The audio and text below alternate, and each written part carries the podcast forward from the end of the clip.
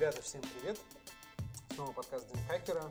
И сегодня мы встречаемся с э, Гришей Шаламовым, человеком, по-моему, не нуждающимся в представлении, э, сомелье по крепким напиткам, э, супер-супер знатоком по виски и не только виски, вообще крепким, выдержанным и невыдержанным напиткам и основателю, основателем открытого виски-клуба в Санкт-Петербурге и бренд-амбассадором тоже всем известной компании «Ладога». Хорошо, что мы без видео, а Да. чуть-чуть зарделся. Вот, Гриш, привет. И, Привет. э, первый вопрос, о чем больше всего я хочу узнать и спросить, это о виски-клубе. Э, Как вообще появился виски-клуб? Что это такое? Зачем он? Для кого он? Вот. И как он работает? Это долгая история. Знаешь, есть присказка, что каждый пишет книгу, которую сам хотел бы прочитать. Мгм. И тут получилось ровно так же. Это был 13-й, наверное, год. Или 14-й, уже не помню. В общем, я как раз только начинал с головой погружаться в тему виски. И узнавал периодически о том, что в город приезжают разные амбассадоры, представители совершенно разных брендов. Узнавал абсолютно обрывочно. И чаще всего, как у меня складывалось впечатление, на этих мероприятиях были люди, работавшие в тех местах, где они выступали, а тех, кто действительно интересовался виски, э, но при этом не имел прямого отношения, профессионального отношения к этой индустрии, они просто не узнавали о, о происходящем. Соответственно, первым моим желанием было создать место, где люди совершенно разные и непрофессионалы в первую очередь могли бы каким-то образом получать знания о этом предмете. Второе, я, естественно, начал копаться в ситуации с виски-клубами в городе на тот момент, обнаружил их аж три. Три. Три, да. Это где-то 14 год. Да, э, ни много ни мало.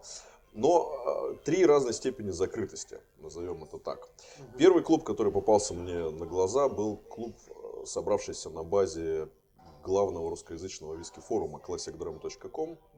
Форум до сих пор существует, конечно, лучшие его времена уже прошли, но благодаря ему в Москве прошло несколько международных, без преувеличения, виски-фестивалей, и благодаря ему э, собралось большое количество таких локальных виски-клубов по всей стране, в том числе и петербургской. Петербургская ячейка.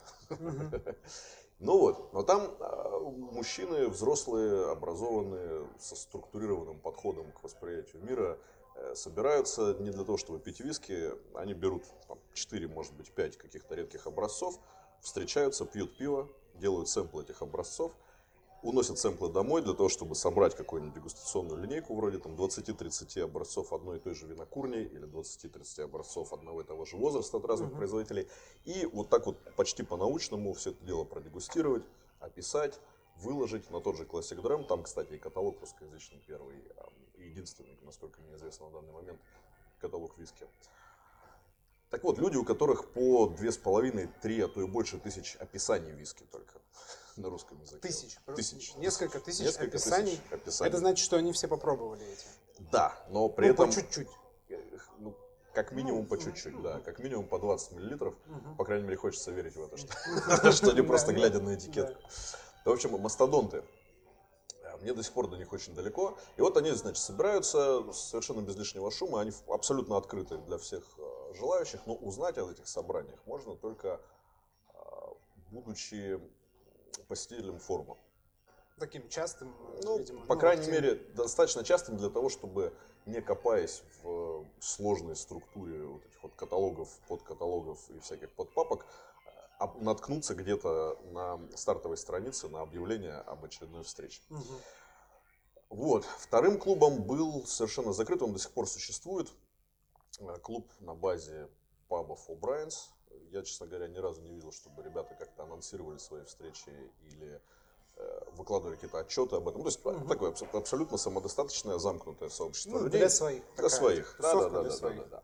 Вот, они до сих пор существуют. Несколько раз имел с ними дело в смысле дегустации виски. Интересное сообщество, но такое, самодостаточное. И, наконец, третий клуб, самый старый, пожалуй, в России, клуб of Malt Saint-Petersburg, э, который основал господин Караванский, Александр Караванский, старший человек, чье имя э, точно известно всем, кто хоть маломальски интересуется виски. А, у него есть сын, Александр Караванский младший. Его, он, уже он уже известен не только узким специалистам, да, и любителям виски, он больше известен, мне кажется, тоже уже сейчас бартендером. Известен, числе... безусловно, безусловно. Саня вообще большой свои... молодец. В свои 20 с небольшим лет он объездил, наверное, больше шотландских винокурен, чем кто бы то ни было другой в Санкт-Петербурге как минимум. Да и в Москве, я думаю, людей с таким же послужным списком, с таким же багажом туристическо-познавательным, а, в смысле виски очень и очень мало. Но багаж багажом, Саша вообще весьма смышленый и быстро набирающий Ю, опыт. Да-да-да, малыш крепыш. Вот, в общем, всячески рекомендую всем следить за его профессиональным развитием. Он нам еще покажет класс. Сейчас он представляет э, бренды Талмурдью и Грант. Бренды портфеля компании William Grant Sons. Я, насколько знаю, он у тебя должен появиться в скором времени. Ну, мы с ним ведем да, переговоры, но, скорее всего, он просто приедет, и я его где-то найду, и тоже, естественно, запишу с ним. Я думаю, что он будет не против. Где-нибудь в два атака в час ночи, да? Да, да, да. В 5 утра, в 5 утра, чтобы было, чтобы поактивнее так, больше было шуточек и удочек. Ну вот, в общем, завершая тему этих виски-клубов, э, Friends of Malt Saint-Petersburg, самый старый в России виски-клуб, он в общем-то, тоже открыт для новичков, но просто так с улицы туда не попадешь, да и о собраниях просто так не узнаешь. Нужно оказаться приглашенным кем-то из членов этого клуба, лучше всего господами караванскими. У них перебывало какое-то несметное количество бренд-амбассадоров, причем не только отечественных, но и глобальных. Некоторые, насколько я знаю, ездили специально к ним, угу. а это действительно показатель ну, это, это уровня. Это, это не то, что люди живут где-то в России на такой периферии и думают, что они, значит, часть виски мира. Они действительно часть виски мира. Ну, как минимум Александры э, так точно. Вот. Но, в общем, в любой из этих трех виски-клубов было проблематично попасть человеку, который не провел бы для этого какую-то э, подготовительную работу. Подготовительную работу, да, да, да, и какие-то исследования.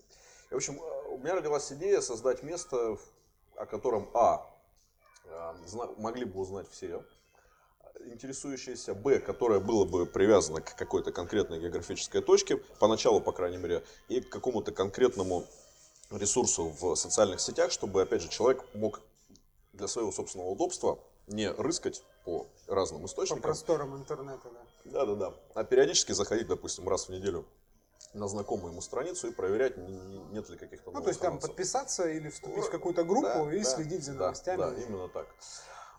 Вот. И, собственно, хотелось, чтобы в этом же месте уровень, формат даже скорее, подачи информации был таким, чтобы было, с одной стороны, понятно и абсолютно доступно людям, пришедшим вновь, и чтобы не было скучно людям, которые уже что-то в виске понимают. Идея родилась. Я с ней носился год или полтора, уже представлял себя выступающим там и сям. Проблема была в общем-то, в малом. Я, насколько помню, на тот момент было несколько попыток людей неизвестных мне, признаюсь честно, но я где-то в информационном пространстве э, их встречал, э, начать какие-то такие же э, образовательно-дегустационные встречи. И каждый раз все это утыкалось в, как мне кажется, проблему следующую. Вот есть ты, у тебя есть желание собрать людей.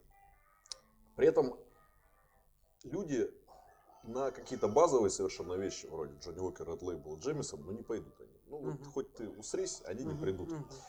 А для того, чтобы собрать что-то интересное, на что люди придут, нужно потратить денег. Нужно э, сам продукт. Да, да. Нужен да. интересный продукт. Именно. Но никто же не гарантирует тебе, что обязательно придет там 30 человек. Да, и uh-huh. они там, со своим каким-нибудь, пусть даже небольшим акцизным этим сбором, взносом, позволят тебе окупить или хотя бы приблизиться к вот этому состоянию э, выхода в ноль. Очень велик риск э, потратить, допустим, там, 30 тысяч рублей и остаться с почти полными бутылками и там, тремя тысячами вернувшимися. И людей, которые готовы были рисковать, очень мало. Да я и сам, в общем, не был готов рисковать. Но тут, на счастье мне, э, проезжали мы с женой на трамвае мимо бара под названием Винила. На Лиговском. На Лиговском проспекте, да. Причем внешне все это выглядело как такое абсолютно хипстерское место. Какие-то пластинки, вот, вот, вот все такое э, супер модно оформленное. Полгода я ездил мимо него и думал, что за говно. Никогда туда не пойду. И тут жена мне говорит, давай сходим. Я ей говорю, «Ну, что за говно? Я же уже решил, что не пойду. Она говорит, ну давай все-таки сходим как-нибудь. И тут случается так, что мой хороший приятель, э, Серега Илашкин, э, музыкант, там выступает. И вот я прихожу к нему на концерт. Появился повод. Да, появился повод, оправдывающий меня в моих же глазах. И вот прихожу туда, смотрю в бар и понимаю, что на полках порядка 150 позиций виски, совершенно разных, и не только виски, плюсом к тому. Мы начинаем разговаривать с владельцем бара Андреем Парфеновым. И, в общем, в результате разговора приходим к тому, что у меня есть дикое желание чего-то там кому-то рассказывать, но нет практического материала. А у него практического материала полно, а рассказывать о нем некому. некому. Сошлись две звезды. Сошлись две звезды, именно так. И что-то завертелось, и мы 15 апреля 2000, фух, по-моему, 15 все-таки года собрались впервые. Да, в этом году 4 года исполнилось. И, и все, и понеслась. Понеслась. Ну, так, то есть так появился такой достаточно открытый виски-клуб, то есть формат такой, который позволяет э, абсолютно практически неподготовленному человеку э, прийти и как-то втянуться в тему виски э, в такой легкой непринужденной форме, без там каких-то явок, паролей, э, ну, без сложной вот этой вот системы. Нет вот этого вот фильтра фильтр профессионалов, что это доступно только вот зная знатокам, только истинным любителям, эстетам. Mm-hmm. То есть, э, как я вижу со своей стороны, да, вот этот открытый виски-клуб это такая штука, которая как раз наоборот э, мотивирует человека, который э, ну, что-то ходит вокруг да около, да, вокруг да около этого напитка, никак не может решиться, а это вот ну, дает ему виски-клуб, дает возможность прийти и посмотреть вообще, там, то есть как-то попробовать что-то новое, посмотреть, на что такое вообще вот эта вот тусовка фанатов виски, да, которая, оказывается, очень обширная, очень глубокая. Ну, если сравнивать с другими, э, с фанатами других крепких напитков, по крайней мере, я не знаю ни одного там водка клуба или там текила клуба или я не знаю. Твое наболевшее. Ну, водка сквад. Ну, в смысле, что как бы про, про виски многие знают, что есть коллекционеры виски, что есть какие-то виски-клубы, что есть э, э, коллекции виски. В общем, какие-то штуки с виски связанные есть. И, ну, там, допустим, если смотреть с точки зрения какого-то начинающего бартендера, ему, может быть, это интересно, да? Э, интереснее даже, в принципе, найти какой-то вот клуб по интересам по какому-то напитку. И это, скорее всего, будет виски. Потому что это вот единственная штука, которая есть. Вот. Ну, очень хорошо, что это со стороны выглядит ровно так, как это задумывалось. Шалость удалась. Да, да, значит, все было правильно. Но, действительно, в этом была идея дать э, городу, как бы это пафосно не звучало, площадку, которая была бы открытой и для всех, в общем-то, желающих, и без, чтобы человек, приходя э, туда, не чувствовал себя неуютно. Вот что самое главное. Потому что это, э, самое главное, что отпугивает людей от всей этой виски культуры, вот легкий налет снобства. Причем, ну, да, чем такого. люди э, менее в теме, тем больше они снобствуют. Ну, так и везде. Этот синдром неофита, это все это такая классическая история. Кому, как не барменам, это знать Вот, в то же время, понимаешь, для меня лично, вообще, в чем была моя собственная мотивация, пусть будет так, а, при создании этого клуба он стал для меня такой морковкой для ослика, потому что мне в первую очередь хотелось самому получать какие-то знания той или иной степени глубины относительно виски, а для того, чтобы их получать, нужно штудировать источники. Нужно общаться с людьми и читать книги. Или сайты, ну, лучше книги. Потому что интернет все-таки штука такая. Э, лучше сначала прочитать много книг и понять, где тебя могут наебать, и потом уже лезть в интернет. Так вот, э, когда ты садишься читать книгу о истории, допустим, ирландского виски дома один, через пять минут у тебя появляется огромное количество дел. Важных. Очень важных Очень дел. Важных Чер- Чересчур важных. Нужно покурить, нужно заварить чаю, нужно вылезти в Facebook, Ой, кстати, точно, я же забыл, не пропылесосил. И вот эта Да, вот вся и история. пошло, да. А, почему бы не накатить, вроде ж выходной. И все, и книга заброшена. А когда ты понимаешь, что у тебя через две недели 30 э, человек будут ждать, что ты им чего-то такого расскажешь, часа так это на полтора, причем, чтобы им не было скучно, э, волей-неволей ты эти две недели все свободное время проводишь в- в изучении предмета. И это не проходит даром. И Получается такая тоже ситуация вин-вин, Мгм. как- как это Ну, еще плюс э, среди этих 30 человек э, вполне возможно будет человек, который чисто случайно увлекается ирландским виски, да, и какими-то фактами условно из Википедии его не удивишь. И он э, ждет тоже какой-то интересной, Да, да. интересной информации, не только на уровне там, какой-то объективной банальной логики и знания такого поверхностного. Да, именно так. Ну такая, да, получается интересная система мотивации, то есть чтобы что-то выучить, э, заставь себя рассказать это толпе людей. Ты должен по- сам себя поставить в ту ситуацию, когда ты э, будешь рисковать своей, не знаю, репутацией, будешь... Мы все боимся выглядеть глупо. Да. Как Да, ни крути, да. как не изживая из себя это. И, и надо этот недостаток э, уметь обращать, в общем-то, себе в пользу. Это как раз такой пример Такого да, лайфхак. Лайфхака, Такой- да. Лайфхак, как, как выучить все, все регионы виски. Да? Сделай курс лекций по, по этим, курс встреч по, по, ка- по каждому региону. Именно, именно. Да, и тогда. Окей, ну понятно. А вообще, вот, кстати, вот у меня такой появился вопрос про снобство, про виски. В чем ты, вот, как ты видишь, какие основные проблемы, которые отпугивают людей, ну, кроме вот этого снобства, которые отпугивают людей от этого напитка? Ну, то есть вот от того, чтобы там как-то начать его действительно там пробовать, разбираться, не знаю, потому что есть же, ну, это вкусный дринк, это вкусный дринк объективно, вот э, с точки зрения такого потребителя, да, среднестатистического. А ты что, уверен- его, что его отпугивает? Ты уверен, что виск, что, есть что-то в виске, что отпугивает потребителя, Ну. а, а не дело в том, что потребителю просто не хочется разбираться ни в чем? Ну, мне кажется, что тут, что тут есть ответ на вопрос. Потому что э, вот для меня, допустим, меня отпугивает, во-первых, то, что я не могу произнести половину названий, да. Я не знаю, ну то есть люди привыкли читать там максимум по-английски, да. И такая же проблема там с, как с какими-нибудь французскими винами, да. Э, Ты не знаешь, как в принципе, может быть, ты хочешь заказать вот это там какой-нибудь карду или э, колайла, калыла, как ее только не называют. Но ты боишься, опять же, выглядеть э, дураком, да, сказать что-то не так, особенно если ты пришел э, к какому-нибудь большому э, бородатому бармену, да, который стоит, смотрит на тебя серьезно, и он ждет, что ты сделаешь заказ легко и просто, да. И многие, мне кажется, вот это од- один для меня это одна из граней, то есть, да, что Фидлерс Грин прямо описал. что э, люди, может быть, не хотят разбираться, потому что они именно боятся, ну, то есть, типа, сложно, сложно, э, они не боятся вкуса, может быть, им и понравится бы вкус, они просто боятся даже подступиться. То есть, потому что вот эти вот какие-то гельтские, кельтские штуки все, да, э, непонятные, для меня это было, и до сих пор иногда остается самым э, таким э, важным барьером, да. Мы сейчас вот до, до, того- до записи говорили про, упоминали Акинтошин, да. Ну и вот их рекламная кампания, что они по-русски пишут с ударениями и по слогам. Как это правильно вообще произносится, потому что Да, ты застал Непонятно. момент, когда они переходили с Окинтошин на Акинтошин. Вот нет, вот, вот. То есть, э, ну, мне кажется, что есть снобство, действительно, да, есть вот это вот какой-то флер какого-то напитка, кельтов, галлов или кого-то там еще, и что это сложно произносить.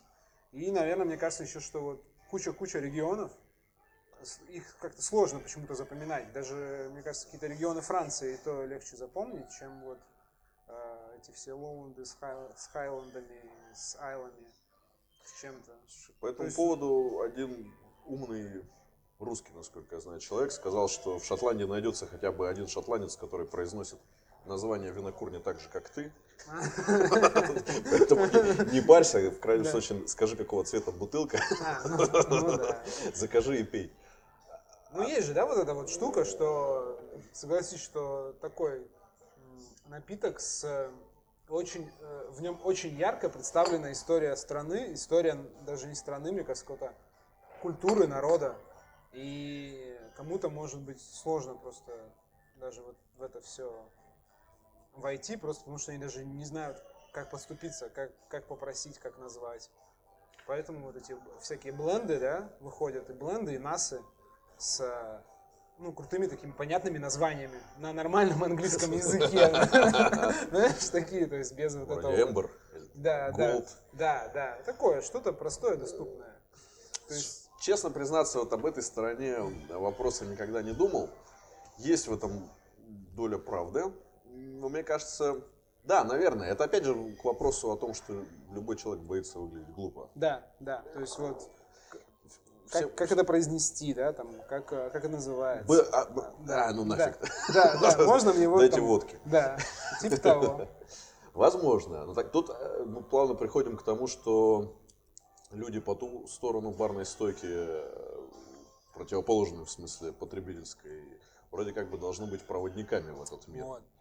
Ты к этому подводил, очевидно. Да, я подводил к этому, к тому, что, в принципе, и бармены зачастую тоже, ну, как-то, не знаю, ленятся, не ленятся, ну, опускают руки, да, и забивают э, на то, чтобы, в принципе, ой, я никогда там не разберусь. Плюс мы все прекрасно понимаем, что как бы, виски, скажем так, э, если мы говорим о цене и доступности человеку, да, попробовать, он узкая прослойка доступного, и потом мы резко перепрыгиваем вот в эту всю палитру гамму вкусных, э, отличных, э, замечательных молотов, но которые уже достаточно там, серьезно могут ударить по кошельку. И поэтому э, это и барменская сторона тоже. То есть, что, ой, неважно, какое это там, откуда, что это, что я это... даже произносить это не буду. Сейчас стоит и стоит. Что, то есть это же, блин, мне кажется, это вот такая одна из основных и единственных проблем, которые, в принципе, у виски, как у напитка, есть, мне кажется. Ты очень сейчас многогранную проблему э, пытаешься э, вытащить на поверхность. Вот, знаешь, есть такая парадоксальная ситуация. Э, к сожалению, в России уровень доходов и стоимость импортных спиртов коррелируют таким образом, что люди, которые в виске не разбираются, они просто не видят смысла платить много денег за да, 18-летний какой-нибудь однобочковый релиз в баре. Ну зачем, если можно получить удовольствие на уровне из той же бочки налита в 10 раз дешевле. А люди, которые могут оценить этот однобочковый 18-летний негацианский релиз, они знают, сколько он стоит, и они не будут тратить деньги. В баре. В баре, в баре да, да, да, да они скорее найдут какого-нибудь единомышленника, отольют себе сэмпл 50-миллилитровый и дома в спокойной обстановке его продегустируют. Опять же, в разы дешевле. И получается, что получается, что в современных реалиях вот этот вот а, путь у, у виски в баре есть потолок. Потолок в смысле интересности, сложности, богатства, стоимости, редкости и всего прочего. Наверное, прямое тому подтверждение, то, что в Питере, к сожалению, не осталось ни одного полностью виски-бара. Э, в прошлом году закрылись два. Это, собственно, Винила Скай, где у меня базировался клуб. И закрылся бар, который назывался Портер Хаус на переулке Воскова на Петроградке. Чуть ли не самый старый виски-бар города с шикарнейшей, некогда шикарнейшей коллекцией, собиравшейся еще на рубеже, по-моему, 20-21 веков. Там до сих пор, до самого момента закрытия, были удивительно редкие вещи а, по ценам, по-моему, которые не индексировались еще с тех пор. И вот интересно, куда делась эта коллекция. Конечно, там выдохлась половина. Ладно, дело не в этом. Они закрылись, э, винила закрылась, по сути сейчас ни одного бара, который был полностью ориентирован на виски, в городе нет. А, в Москве два таких места. Брюс-бар и Виски Румс. Причем они чуть разного формата, пардон, совершенно разного формата. И Виски Румс, очевидно, выживают не за счет того, что продают виски толпам людей, которые к ним заходят каждую минуту, а как, в общем-то, и Брюс-бар. Это такие энтузиастско Э, независимо от того, что Вискерум все-таки смотрится гораздо более пафосно и, очевидно, там гораздо больше инвестиций было сделано, но все равно держится на энтузиазме, по-моему. Э, и, и Брюс Бар тоже. С другой стороны, этим эти два места и цепляют.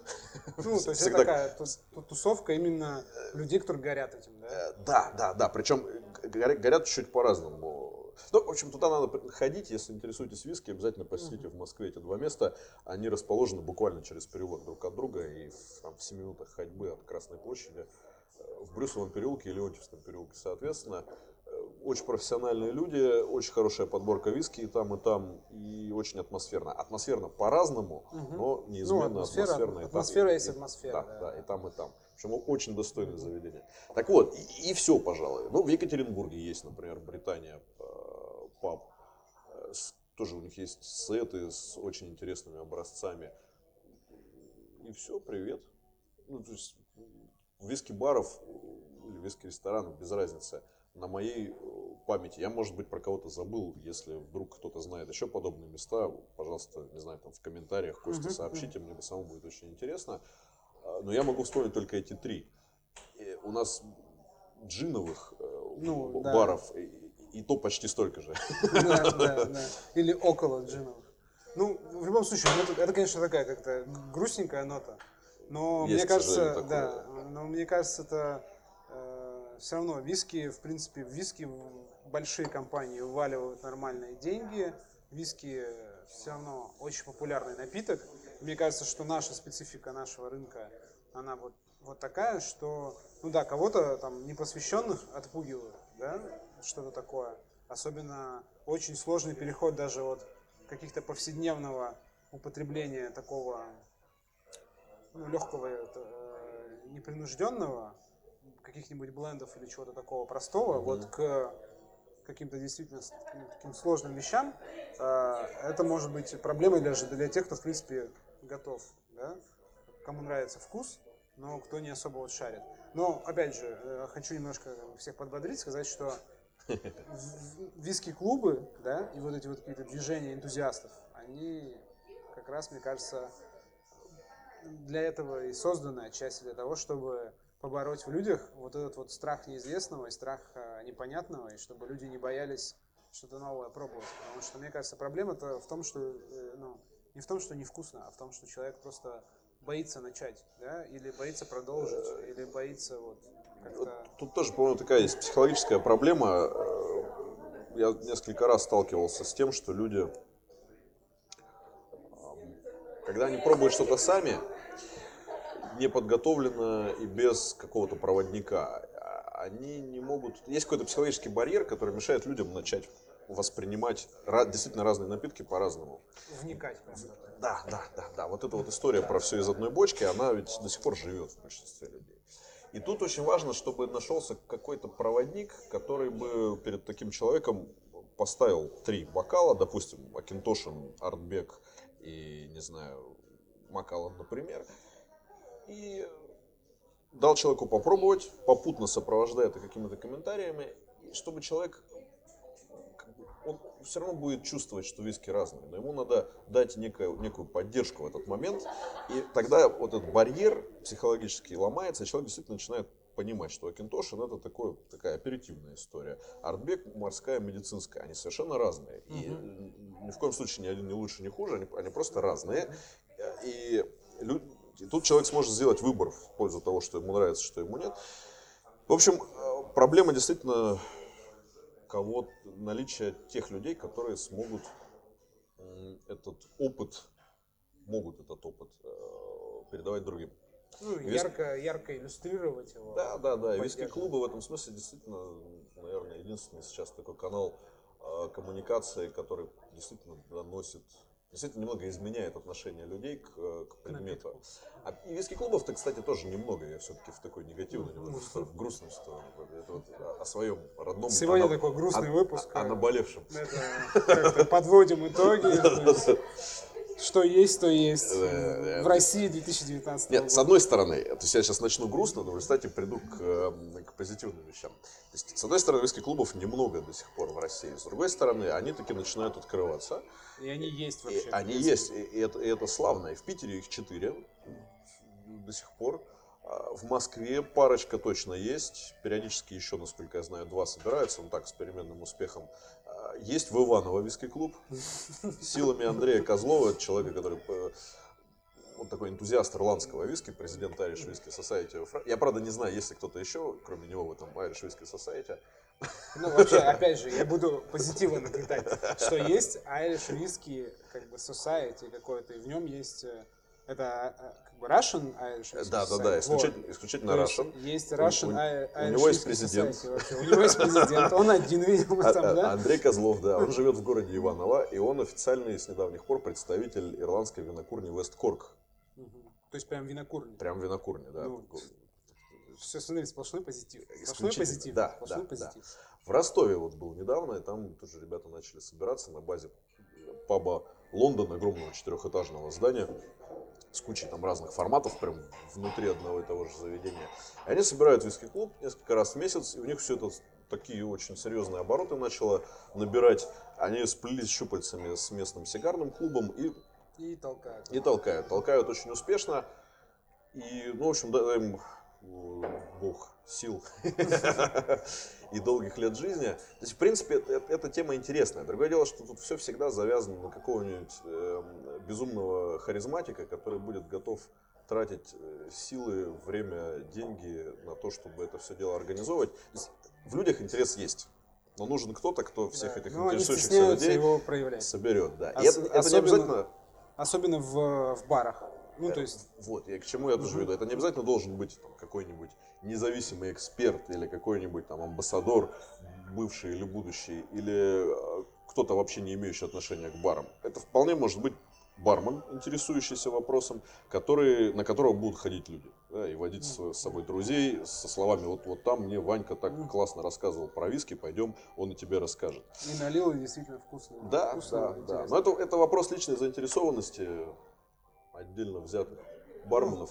Я много езжу по стране в последнее время, и, ну, к сожалению, конечно, чаще всего сталкиваюсь э, с тем, что либо есть кто-то заинтересованный в, в виске, джине, роме, коньяке, любой категории крепкого алкоголя, и способный на собственном опыте и благодаря собственному энтузиазму рассказать об этих категориях гостям, но, к сожалению, его интерес расходится с интересом владельцев заведения, например, которые с радостью продают всю карту крепкого алкоголя глобальным компаниям. Или же наоборот, может быть интересная подборка, а бармену нахер не надо это да, все. Он сюда да. пришел так немного переждать. Ну, я говорю, что у многих, даже у барменов, опускаются руки, и они такие, да, буду продавать то, что я знаю, то, что я могу действительно продать, а новое даже не буду так пытаться. И есть. Да, а, суров, суровая правда. Опять жизни. же, вот ты, ты мне расскажи, как человек больше времени, наверное, проведший в среде с профессиональной стороны барной стойки. А, это все-таки проблема действительно барменов, то есть людей, которые стоят за стойкой непосредственно, или менеджмента баров, или вообще тех людей, которые этих барменов должны сами обучать, вдохновлять. Ну, мне кажется, и, как, бы, как говорится, виноваты все. Э, такая многогранная, опять же, проблема, потому что все завязано. А, но я скажу, может быть, не очень популярное мнение, но я скажу так, что в конечном итоге, так как бармен и, как они сейчас привыкли себя называть, бартендер, он, то есть, tending the bar, да, то есть он отвечает за барную стойку, отвечает mm-hmm. за напитки, за все. Мне кажется, что в, в большей степени все-таки такая вина в кавычках лежит на нем, потому что э, я, я вижу сейчас самая, самая большая проблема, единственная, которая есть вообще в барной индустрии России для меня, это отсутствие энтузиазма. Как бы это ни странно mm-hmm. казалось, но сейчас э, алкогольные компании делают, э, привозят хороший продукт в большом, в большом количестве среди между алкогольными компаниями идет реально конкуренция, и конкуренция не в плане там кто больше денег даст там на, э, на то, чтобы залистовать mm-hmm. меню, а конкуренция в плане продуктов, которые они привозят, потому что они начинают конкурировать вкусами, э, конкурировать действительно качественным, качественным продуктом, да, кто-то привозит это интересное, а кто-то привозит, привозит что-то тоже интересное, но с другой стороны. То есть э, с алкоголем у нас все в порядке. Его в избытке у, у контор... Скажи это своему врачу. Да, у, у контор очень много как бы, алкоголя, а, с, в плане получения доступа к информации, да, если мы говорим про барменов, тоже все хорошо. А, алкогольные компании нанимают хороших ребят, которые все рассказывают. Есть, э, ну, Moscow Bar Show вообще как бы, э, эталон алкогольной выставки, мне кажется, в СНГ, в принципе. Вот, э, то есть есть где узнавать, от кого узнавать, все это хорошо. А инвентарь, вот эта вот вся технологии тоже, пожалуйста, были бы деньги, заказывай все что угодно. Японские шейкеры, японские ледогенераторы, там, я не знаю, итальянские манжеты, армбенды, пожалуйста, там, все что угодно. Но э, мне кажется, что сейчас вот в барах ребята начинают работать и входят в такую колею повседневности. То есть они находят себе комфортный продукт, там комфортные дринки, делают комфортное коктейльное меню, mm-hmm. да, там, и топят. То есть все хорошо, в принципе, все довольны, но таких вот прям каких-то взрывных глобальных изменений, чтобы кто-то там что-то прям так качнул необычно, такого становится все меньше. Все просто в общем и целом начинают работать лучше, но э, вот это вот ушло, ушел вот этот барный снобизм в том плане, что Раньше каждому бармену дай только гостю рассказать, что это за бутылка. Угу. А сейчас он даже не хочет связываться. Он хочет просто сделать вкусненький коктейль, а чтобы сделать вкусненький коктейль, сейчас у барменов все для этого есть абсолютно. Это есть поколение сменилось? Ну или... вот мне кажется, да, молодые ребята приходят, которым просто, ну, сейчас в баре работать комфортно. То есть есть куча интересного продукта, угу. гости интересные тусовка есть, все это, есть. Наливай ему вкусненький, вкусненький это перестало быть все. каждодневным соревнованием. Да, это да, да, да. Борь, Раньше, борьбой за да, знания. за выживание, да, за то, чтобы тебя заметили. Вспомни старую школу, ну, то есть, вот, допустим, тех ребят, которым сейчас около 30 или за 30, да, барменов. Угу. У них установка такая, что нужно топить, что нужно, ну, как-то врываться, нужно максимально что-то делать, чтобы тебя вот прямо заметили, и заметили и на мировой сцене, и заметили алкогольные компании, и все кто угодно, чтобы вот прям э, стать лучшим, знаешь, mm-hmm. из лучших. А у молодых барменов, у них все хорошо. Они работают в нормальных местах, э, где хорошие барные станции, где хороший выбор напитков. Они просто могут делать вкусненькие, простые, ну или не очень простые напитки гостям, гости довольны и все.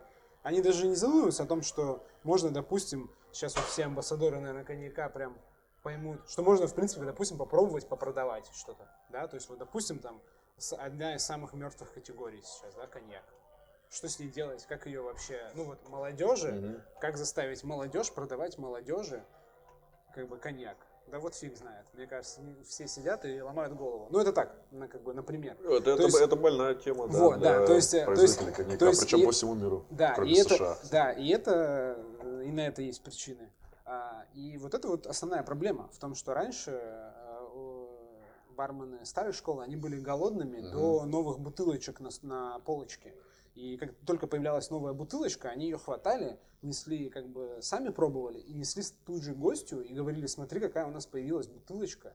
Такого нигде нет, такое, это очень там, ну, редко, интересно, надо определенно пробовать. Даже если это по вкусу, как мазут на мазуте там, и шпалы со шпалами. В виду, что сейчас некая присыщенность присутствует? Ну да, присыщенность, но а, не в плохом смысле, а в, в смысле того, что просто сейчас барменам работать комфортно. Я, по, я понял, о А, а с другой стороны, понимаешь, когда у тебя раз в месяц появляется какая-то бутылочка такая, этакая, что тебе надо раз в месяц всего лишь что-то о ней узнать, и сам факт ее появления уже делает э, ее появление и твоего появления с ней перед да, гостем да. уже автоматически делает тебя для него интересным, то сейчас этих бутылочек да, уйма, да, их много, и, и гость, ты, гость и ты должен уже, начать да. разбираться в них, и ты должен действительно копать глубоко для того, чтобы объяснить гостю, почему вот эта желтая бутылочка отличается, отличается от, от вот этой зеленой. Да. Да, а а вот смотри, у меня есть контраргумент на это, потому что сейчас гости тоже эволюционировали. Они тоже привыкли к тому, раньше было как, ты заходишь, стоит Бакарди, красная этикетка mm-hmm. там и там еще что-то, да, условно, там и Чивас, э, там, допустим. Вот, и все. Вот. И новая бутылочка привлекала внимание гостей. Mm-hmm. Сейчас гостей привлекает внимание интересная ложечка у бармена в руках, какой-то битер, и гости, в принципе, которые ходят по нормальным заведениям, mm-hmm. они привыкли к тому, что в нормальном баре, там вот за, за барменом есть такие полки, и на них дофига, дофига всего. Дофига-то дофига. Mm-hmm. Просто очень много, и там они вот прям, у них что-то всего много. И уже, в принципе, не так интересно, потому что, э, ну, пришел, ну, понял, да, хороший бар, у них там четыре полки в три ряда заставлены э, по 5 метров. Все хорошо, хороший бар, я в хорошем баре. И там что-то смотреть, э, ну, как бы, это Зачем? Не особо. Закажу летом апероль, там, зимой мм, виски сауэр, и все, и нормально. Или попрошу какой-нибудь сауэр на чем-нибудь. А то, что там мне там расскажут потом. То есть гости тоже, э, у гостей тоже нужно поддерживать вот эту вот мотивацию к знаниям. Да, да, к тому, чтобы вот э, они были готовы к тому, что появляются какие-то действительно интересные продукты на рынке. Потому что вот сейчас, допустим, вышел Италикус на рынок, я думаю, ну, то есть он хайпит, там, да, хайпанул среди барменов, но я думаю, что среди гостей по чесноку это будет еще одна зеленая бутылочка, которая стоит рядом там с Сен-Жерменом, такая же какая-то там, ну, типа сладенькая. если да? бармен не расскажет. Да, то есть вот не будет такого, что ой, у вас вот что-то прям появилось и, что, такое. И что такой крутой дяденька приезжал его представлять да, и, да, и, и не попасть было на мастер-класс, и столько да, ажиотажа. Вот. вот э, Гостям уже, в принципе, они привыкли к тому, что рынок вышел на такие прям э, хорошо смазанные коммерческие mm-hmm. рельсы, компании начали конкурировать, и если раньше компании конкурировали условиями сотрудничества, mm-hmm. то сейчас они продолжают конкурировать условиями сотрудничества, но они еще конкурируют уникальным продуктом. Тот, кто там официально, там, допустим, там, я не помню, ну, например, там, по-моему, стреги у нас нет официально в России. Или есть. Ну, в общем, тот, кто, допустим, привезет стрегу, угу. зачет. Там вот Simple привезли Таликус, среди барменов зачет. Но угу. до гостей вот этот хайп, я думаю, что не так сильно докатится. Потому что гости привыкли к тому, что э, появляется что-то новое периодически. Вот. Ты же не стоишь в очереди не стояла очередь там на каких-нибудь э, последний фильм «Мстителей» сутки за билетом. Ты ну, спокойно можешь подумать, ну окей, я два дня подожду и послезавтра схожу и куплю онлайн билет, и все нормально. Также и во всех остальных сферах жизни, мне кажется. То есть э, сложнее стало удивить, заинтересовать и ну, гостей, и э, ну, барменов, а все-таки виноваты бармен. Потому что бармен должен у него должен быть всегда, вот он должен в себе поддерживать вот этот энтузиазм, тягу к новому. Буквально сегодня с утра читал интервью с Максом Гладушкевичем, и он там, в числе прочего, так мельком касался вот этой же темы, а, когда ты работаешь в баре, уважаемом баре, в котором отличный выбор напитков, а, прекрасно отлажена работа, и, в общем-то, ты работаешь в комфортных условиях, но изо дня в день делаешь одно и то же. Максимально комфортных условиях, да. но одно и то же. Вот. И для того, чтобы в, этом, в этих условиях идеальных таких не выгореть, нужно участвовать в конкурсах. Постоянно себя взбадривать. Ну, вот, ставить вот. себя в в положение, положение да, в положение, да, когда, когда ты, должен доказывать. Из зоны комфорта, да. да, и когда ты вот действительно, поэтому сейчас в принципе мне кажется, и бум конкурсов таких алкогольных есть. И большие, и очень большие mm-hmm. конторы, да, у них есть конкурсы. Но и начинают не очень большие конторы делать конкурсы. А нет ощущения, что слишком много конкурсов стало? Ну, отчасти есть, потому что э, мне кажется, что все подумали, что это такой модный способ продвижения как бы, алкоголя. И стали, ну, там, есть Бакарди mm-hmm. есть Diageo, там, World Class. Ну, и мы сделали. Да, мы там, конечно, там не Диаджо, ну мы тоже как бы самогон самовар, мы тоже сделаем небольшой свой маленький э, ламповый уютный конкурс. Вот, взяли и сделали, да, и так все думают, что почему бы нет. Но мне кажется, это такой показатель еще того, что это все нацелено на барменов. То есть даже рынок сам как бы говорит, чуваки, давайте чуть-чуть выходите из оцепенения, пробуйте что-то новое. Слушай, конкурсы, очевидно, компаниями делаются не чтобы барменов вывести из зоны комфорта, они делаются для того, чтобы а, по, чуть пошуметь о своих брендах, и б, все-таки завоевать себе лояльных профессионалов, которые э, ну по, вот. поучаствовав в твоем конкурсе, а лучше выиграв в нем, в результате становятся штатными, а зачастую не штатными, но от того не менее активными и верными амбассадорами твоих брендов. Ну, такими, да, неофициальными. Все, Я их все... называю евангелисты такие, да, которые да, проповедуют. Да, да. Но, опять же, Э, это показатель того, для меня это лишнее подтверждение того, что по-другому, кроме как, э, ну, так, условно говоря, через конкурс, дав бармену какой-то ништяк, угу. ты не заставишь его говорить о своем продукте. Он будет говорить о том, к чему вот он привык работать каждый день, с чем он привык работать каждый день. Человек будет говорить только о новом опыте. Да. Глаза у человека загораются вот, исключительно вот. из-за его нового для него самого опыта. И он этот же опыт своими ощущениями от этого опыта, готов делиться, да, этот опыт да. готов а нести так дальше. Вот, вот. То есть э, в повседневной работе у барменов пропадает вот это вот ощущение того, что они делают э, важную, интересную работу. они такие типа, ну, сегодня там вторник, ну что, во вторник никаких открытий не совершишь. Там, будем там, как обычно, в пятницу, субботу пошумим. Вот, а там, в середине недели, там, что лучше так, а в воскресенье можно вообще поставить включить. Ну, это так, это э, размышления, рассуждения на тему. Но, мне кажется, что-то мы заронили у кого-то, а, кому-то в головы какие-нибудь мысли, думы о, о этих самых в общем, главное не засиживаться да, на жопе ровно, да, потому да, что о... ты сегодня сидишь ровно, а завтра оказывается, что... Сидят на тебе. Да. А следующий, следующая большая тема, которую, которую я хотел затронуть себя, это мы сейчас, by the way, так закончили плавненько с виски-клубами и с виски. А, это о твоей амбассадорской практике и жизни. И вопрос такой, конечно, ну, вопрос, э, может быть, у кого-то есть много вопросов о брендах, да, которые э, вы с Ладогой там продвигаете, и ты от Ладоги продвигаешь. Но мне интересен такой вопрос. Круто быть амбассадором одного какого-то бренда, но, наверное, быть амбассадором нескольких брендов, и еще из разных категорий, может быть сложно.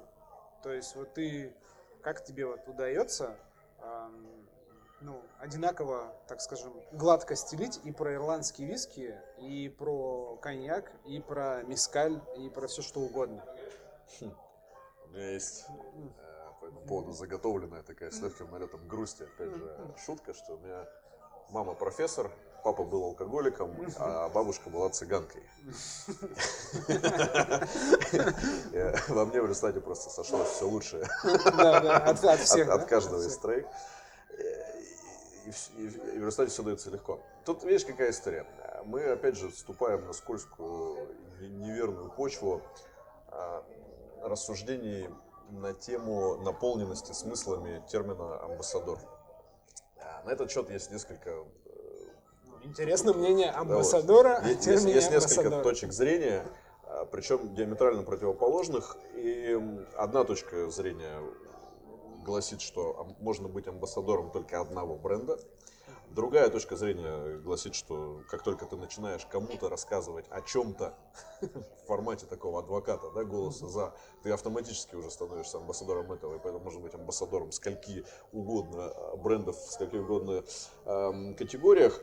Я, честно признаться, считаю, что все-таки амбассадором нужно быть чего-то одного. Потому что правильный амбассадор, вот в изначальном смысле этого слова, когда это слово действительно наполнено всеми смыслами, вкладывавшимися в него изначально, э, должен быть человек, который всем образом жизни, всем форматом коммуникации, пусть таким да, душным этим языком профессиональным, он воплощает ценности бренда. Опять ну, же, он лицо. Он это, лицо это звучит вот так общее и обтекаемо, но по факту э, мы, для меня в этом смысле очень яркий пример команда Денвер, Максимум. Угу. Возьми там, господина Курочкина, возьми господина Широкого, который давно стал э, иконой для, для большинства да? амбассадоров. Эталон. Конечно. Возьми Игоря Калимова, например.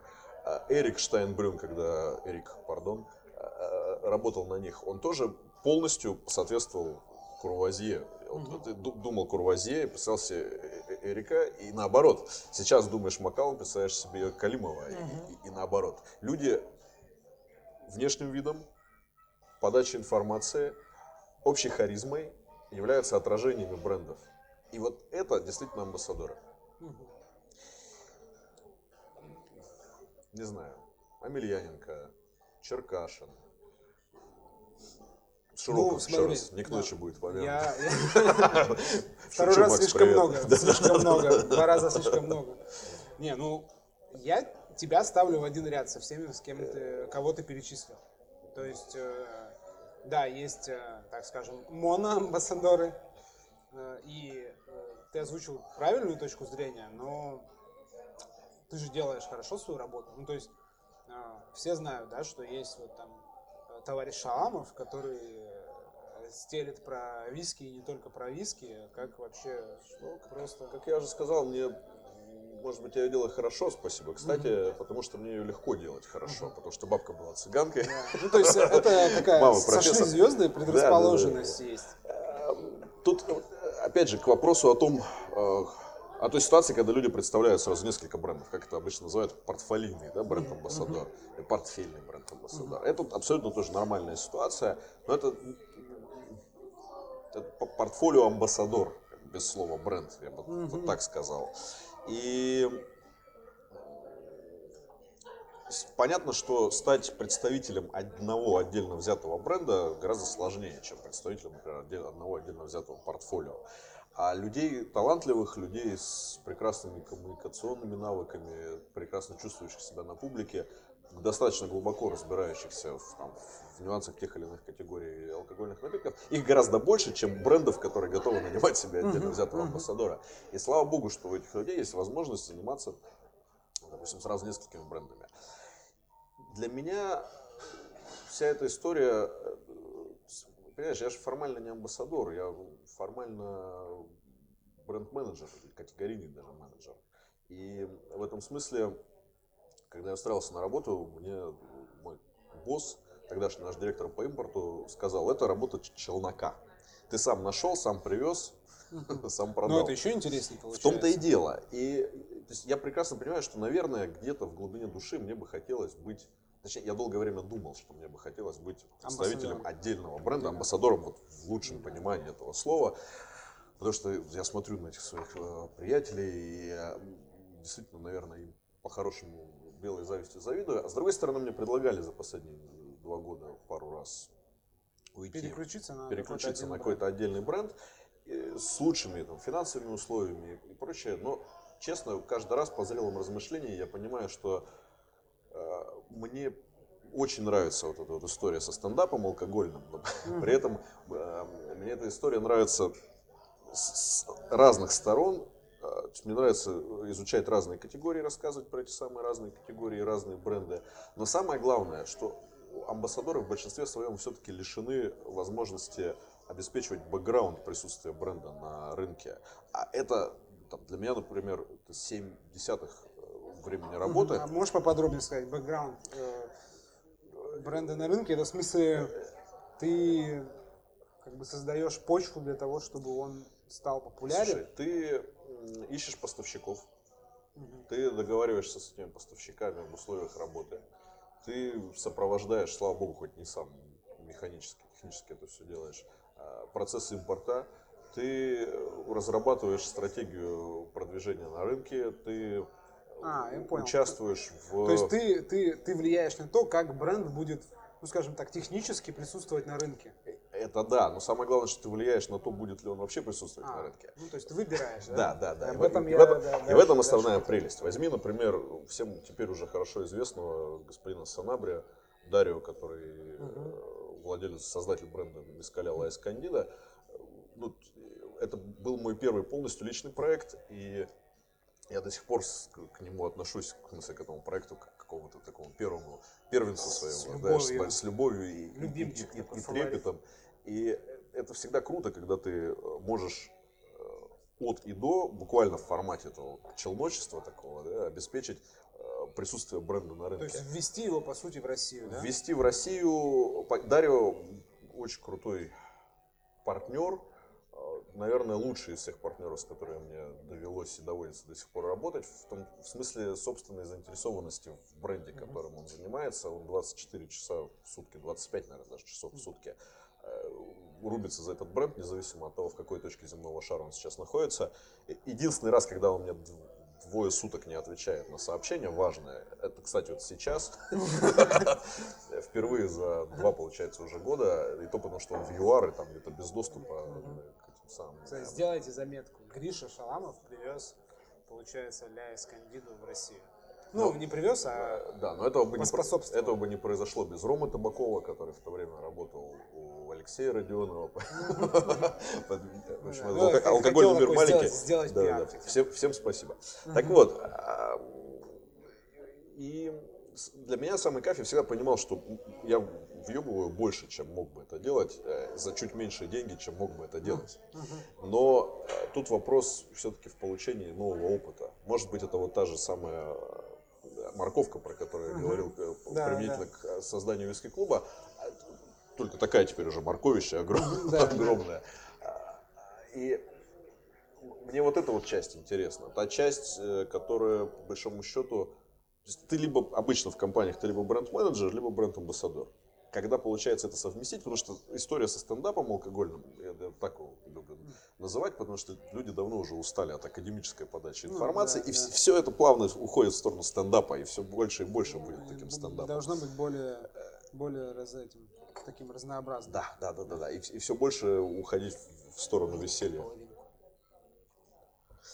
Так вот, а, э, это моя любимая часть работы, в смысле я в ней отдохновение uh-huh. какое-то нахожу, но она действительно занимает, может быть, три десятых от, от всего времени. И даже когда, не знаю, мы э, с, там, с каким-нибудь Дэвидом Линдом, представителем Лок Ломонд, э, едем, например, в Ульяновск, мы там были с ним буквально в прошлую пятницу,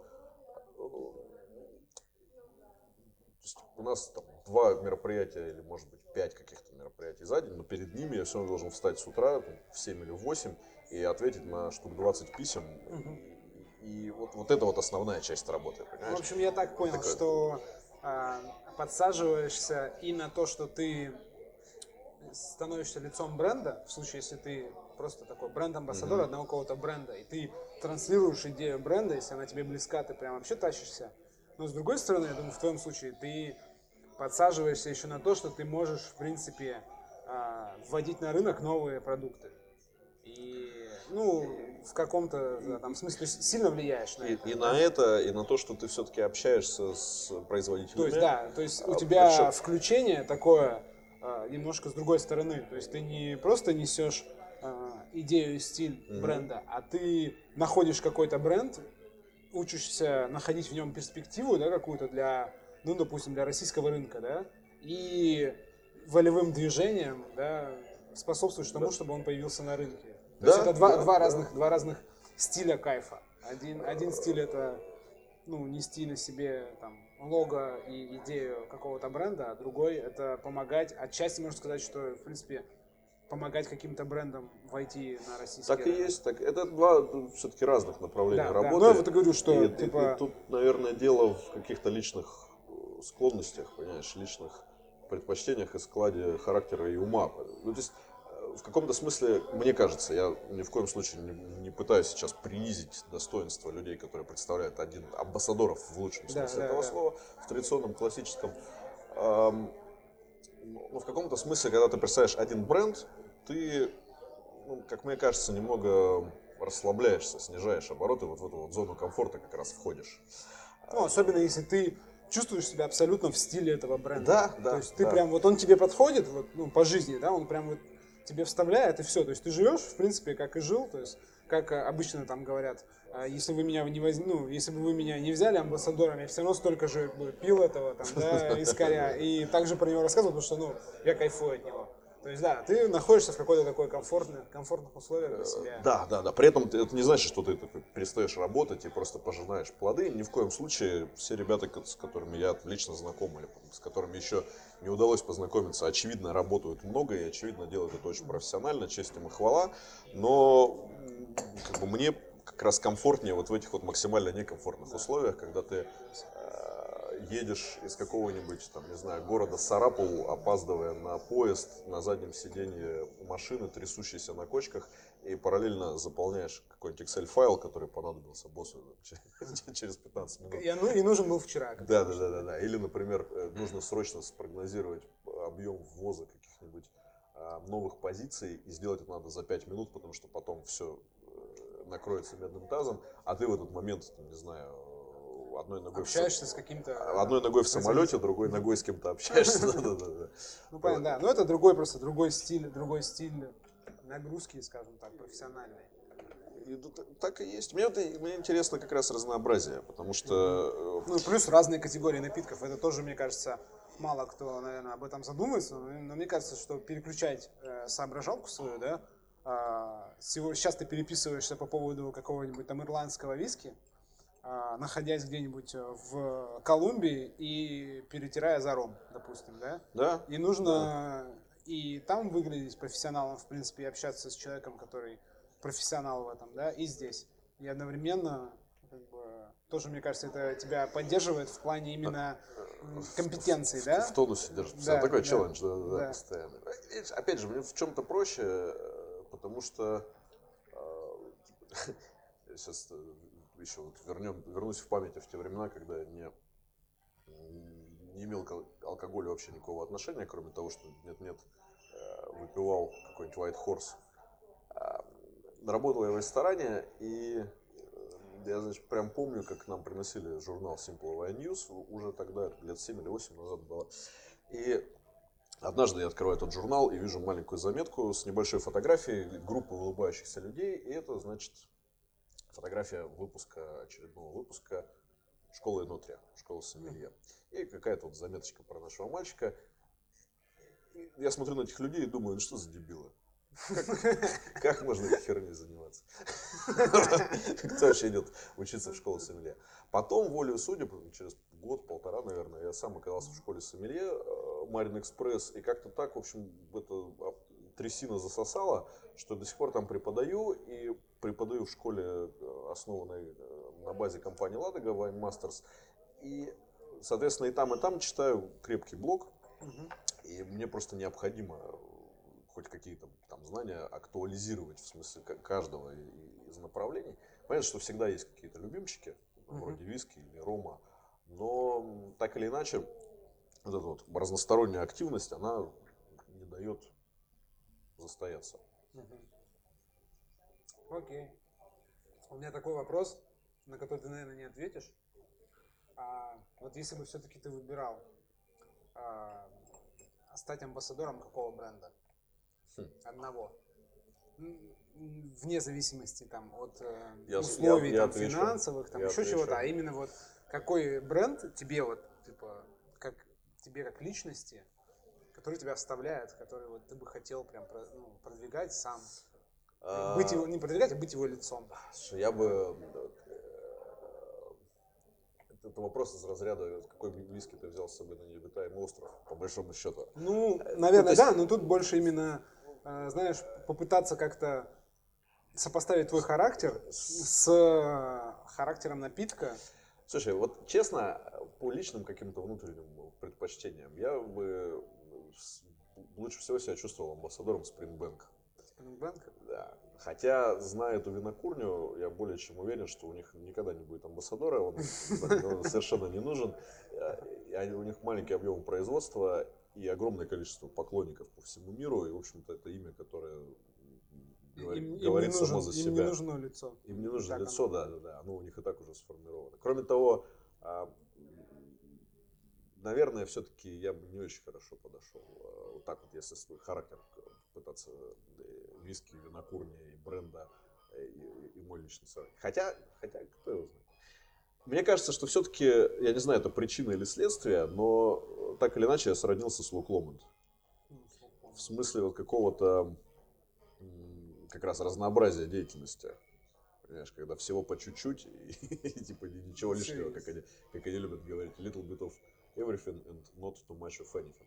Хотя, наверное, мне Springbank тоже поэтому близок, потому что они выпускают сразу три разных бренда, технически по-разному производимых и имеющих а, разную стилистику. Ну, да, Springbank и Ilocom. Ну вот, э, уважаемые слушатели, скажем так, если хотите попробовать просчитать характер Гриши Шаламова, попробуйте что-нибудь из Лохломанда и Спрингбанка. И попытайтесь себе, если вы лично с ним не знакомы, попытайтесь себе представить характер по характеру напитка. Мне кажется, это, в принципе, интересный опыт. Окей. А, ну и, и, конечно, мы не можем не поговорить чуть-чуть, а, хоть как-то про портфель компании «Ладога». Э, я не буду спрашивать про то, что есть, потому что это легко найти, и я думаю, что ты с радостью расскажешь всем, кто спросит, что, что у вас есть и почему это круто. А какие-нибудь вот, э, что вы планируете, может быть, что-нибудь планируете привести интересное, необычное, потому что почему я вот держу, ты мне подарил пробничек, который я практически при, приговорил. Вкусный? Вкусный, датского, датского виски. А э, в Берлине на э, Берлинской барной конвенции ты меня подводил к стенду с аквавитами. С аквавитами. Что для меня, я, в принципе, пробовал, наверное, до этого один или два. И вообще как бы не представлял. Я там конкретно залип у них на, на стенде, хоть и не запомнил там название и всего это. Но Э, какие вот, э, какие планы у, у вас что-то привести? Есть что-то ну, интересное? Перебрасывая такой мостик к mm-hmm. той теме, которая уже сегодня звучала, мы решили несколько расширить ту часть портфеля, которая должна быть интересна барменам. И уже везем Раисилью, или Раисилью, как тебе комфортнее. Это, опять же, дистиллят из агавы, мексиканский, который uh-huh. производится в штате Халиско. Uh-huh. Собственно, эпицентре производства текилы, но не текила, uh-huh. из других сортов агавы. Такой мескаль из Халиско, если хочешь. Мы везем кино Сан-Рафаэль, uh-huh. белый, красный и опять же, вспоминая тему Дании, датский виски при всей моей любви к нему и интересе к нему завести мы не сможем, потому что там э, очень специфическая ценовая планка и uh-huh. весьма малый объем производства. Вот те ребята, чью продукцию ты сейчас дегустируешь, а, первое, что мне сказал один из владельцев компании, мы, говорит, до 2020 года точно экспортировать ничего не будем. Хватит, ну, хватит ну, для своих. Да, мы так производим там 3 что ли тысячи литров в год. Все это раскупается за неделю максимум. И ну, общем, ну типа зачем нам да. зачем запариваться? лишать местных своих же угу. своего виски как бы с прицелом на какую-то далекую страну, когда, в общем, датский виски прекрасно выпивается датчанами. И, без, и без все, проблем. Да, и все остаются довольны. Поэтому давайте вот мы с тобой познакомимся, поздороваемся, обменяемся контактами, попробуешь виски туда-сюда ну, там, интервью я с ним записал для whiskytalk.ru. И в 2020-м вернемся к разговору. Это опять же к вопросу о Ну, это, да, это одна э, из... Ну, то есть, что-то вы начинаете возить, да? Такое интересненькое. Но из Дании я очень хочу провести аквавиты. В общем-то. Э, и чего я тебя таскал в Берлине к ним? И не тебя одного, надо сказать. Я хотел посмотреть на то, как в общем, люди имеющие непосредственное отношение к э, этой отрасли, будут аквавиты воспринимать. Понятно, да? понятно, что мне встречалось несколько людей, которые считают себя фанатами аквавитов, и которые разбираются в этом деле действительно. В большинстве случаев даже профессиональные бартендеры отечественные с аквавитами мало знакомы. Мне очень хотелось, пардон, чтобы Ладога стала первой компанией, официально ввезшей аквавит на территорию России. К сожалению, те партнеры, с которыми мы договорились о ввозе оказались не так активны и не так э, поворотливы, как казалось поначалу. Поэтому ввоз и ныне там. Э, по идее, мы должны были ввести чуть ли не в апреле, но я думаю, что теперь этот вопрос отложился до осени. Э, там очень крутая линейка с разными финишами. И в Педро Хименесе выдержанный аквавит, и в Мадере, и... Э, а ты можешь пару слов сказать просто что такое аквавит для тех, кто вообще, в принципе, не в курсе? Чаще всего аквавит называют датской или шведской, там, какой-то норвежской водкой. Что в корне неверно. Но вообще самый такой простой и понятный пример. По сути, это напиток, производимый по технологии London Dry Gin, но при этом а, вместо можжевельника обязательно используют укроп и тмин это прописано в законе. А так тоже берется какая-то спиртовая основа, иногда зерновая, иногда картофельная, и редистиллируется, дистиллируется с, повторно с добавлением каких-то ботаников, да, растительных компонентов. И потом это иногда выдерживается в бочках, иногда на щепе. Ну, в общем, как, ну, и дальше как это доводится. Полет фантазии. Дальше полет фантазии, совершенно верно. Понятно, что в самой Дании это всегда весьма дорого. А, но, в общем, так, те ребята, которых мне удалось найти, они предлагают интересные напитки по абсолютно таким разумным ценам. Я очень надеюсь, что мы их в этом году все-таки ввезем. Но уже станем не первыми. Компания Джоя, они же Неска, угу. Володя Николаев должен угу. знать об этом гораздо больше, чем я, а, везли аквавит линии. Это, пожалуй, угу. самый известный в мировом масштабе аквавит.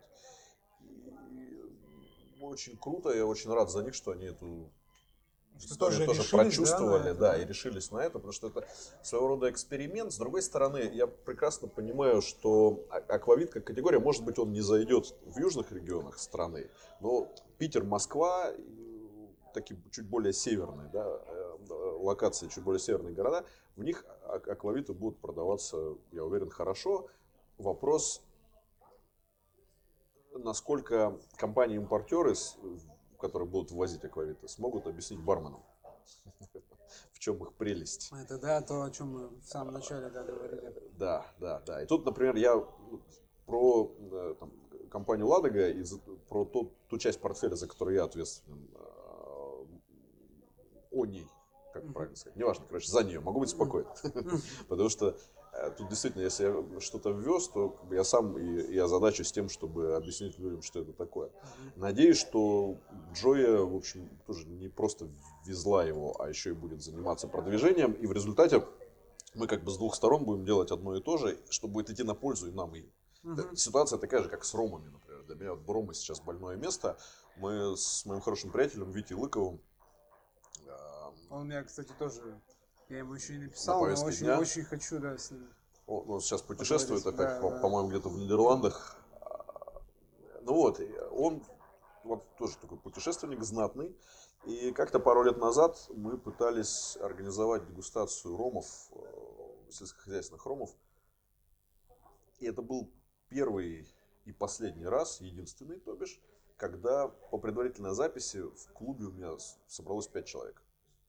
Пять. Мы просто отменили. Для меня вот, кроме водки, извините, перебью, для меня Рома и Агриколи, ну это вот эти самые сельскохозяйственные, угу. это тоже больное место, потому что я не понимаю, почему а, я не понимаю, в принципе, почему вообще у нас ромы, кроме таких, ну, супер нейтральных, а, пуэрториканских, скажем так, а, популярны, и остальные не популярны, потому что мне кажется, что что-что, а ром-то это такой напиток, настолько он, а, скажем так, либерален к, по вкусам, настолько широк по вкусам и отличается просто вообще кардинально. А Рома Агриколи, я просто как-то послушал подкаст французский про, там, про коктейли, про всю mm-hmm. фигню, и про, послушал про, про вот эти вот ромы агриколи. Почитал, mm-hmm. посмотрел, и там сказали, там товарищ говорил, ну мы вообще пьем его с тоником, вместо джина с тоником, потому что джин не особо как бы нам так заходит, а вот э, ром э, агриколь светлый, невыдержанный с тоником нам заходит вообще на ура. Я попробовал, а до этого я еще достаточно давно работал э, в таком морском заведении и собирал там ромы, и, естественно, поставил там агриколи, и ничего, естественно, не взлетело, не зашло. Вот, ну, в смысле, пили, ну и пили.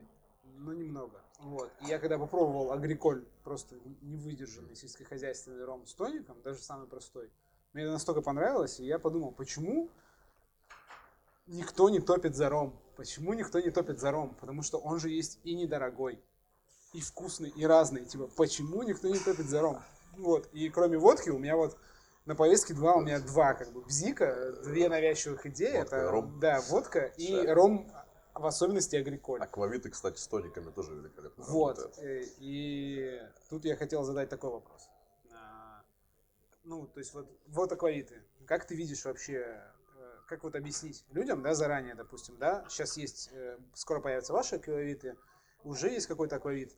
То есть для барменов и не для барменов. Вот. Что такое, что, что такое напиток аквавит? Как его пить вообще? То есть взять просто вот в, в, в трех словах. То есть как его пить, с чем его пить? Что это такое? Я для себя все аквавиты, которые попробовал, делю на две категории. Первая категория – тапосы, которые хочется есть. Вторая категория – тапосы, которые хочется пива. Вот тебе сразу ответ на вопрос. Часть из них, все наверняка пробовали хоть раз в жизни полугары с едой.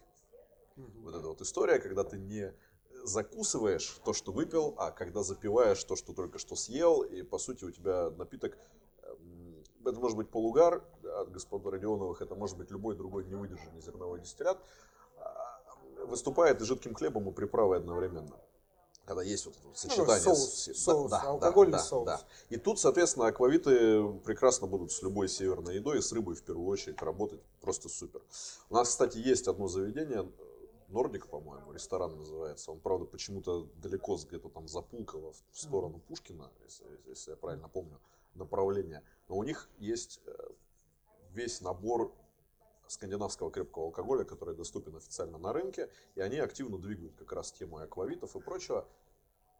Кстати, по поводу аквавитов, возвращаясь чуть-чуть назад, даже Джоя не стала первой. Первой компанией, ввезшей аквавит, была как раз, были ребята из э, лаборатории Дистиллита. Они занимаются собственным импортом и возят очень крафтовые истории, очень маленькими объемами. И и у них можно попробовать аквавит от Ханса Хендрика Крауза, человека, у которого единственный аквавит-бар в э, Копенгагене. И он, значит, такой безумный слегка чувак, в общем, на таких все и держится. Он топит за аквавиты в Дании и пытается своим маленьким баром, где-то вот там в центре, но все-таки в переулке, где-то вот Мгм. на задворках, а, вернуть датчанам Былую любовь к их национальному напитку. славу То есть у него такая программа Да. максимум. Э, э, Напоминает какую-то полугарную историю? Только с норвежским. Да, без кормлением. этого. У, них аквавиты как производили, так и производят. Другое дело, что, как, мне сами датчане сказали, они не очень популярны на родине. А, Сейчас. Опять же, это все вопрос к э, цикличности рынка. Так вот, а, а вторые аквавиты, они чуть более дерзкие, чуть более грубые, их всегда хочется запить каким-нибудь лагером. Вот тебе идеальное сочетание. Такая портовая штука, Да, да, да, морская. да, да. А, в чем-то сродни Женеверу. Вот в формате потребления. С другой стороны, я, естественно, как такую фокус-группу э, провел э, с той первой партией аквавитов, которые мне присылали наши будущие партнеры. Побывал в нескольких барах, в том числе в Имбайбе. Там парни вообще любят выпить. А- Особенно чего-нибудь странного. И, в общем-то, тот же Димка Михеев сказал, что вполне себе некоторые из этих историй рабочие в коктейлях. Я, от коктейлей, честно признаюсь, далек, потому что я все-таки такой книжный червь больше. А практикующие ребята видят какую-то перспективу именно в Ну, использовании по какой-то странной причине, а, непонятной мне, а, многим а, барменам и бывшим барменам, и мне в том числе, почему-то нравится укропный вкус.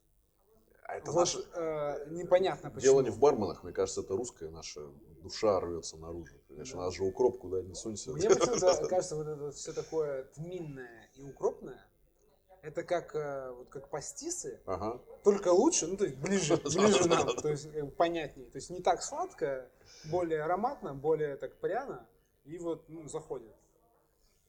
Окей, понятно. Ну, я думаю, что мы вообще очень много обсудили. Спасибо тебе большое за такой объемный, объемный разговор. Все ссылки на, ссылка на твои соцсети будет в описании.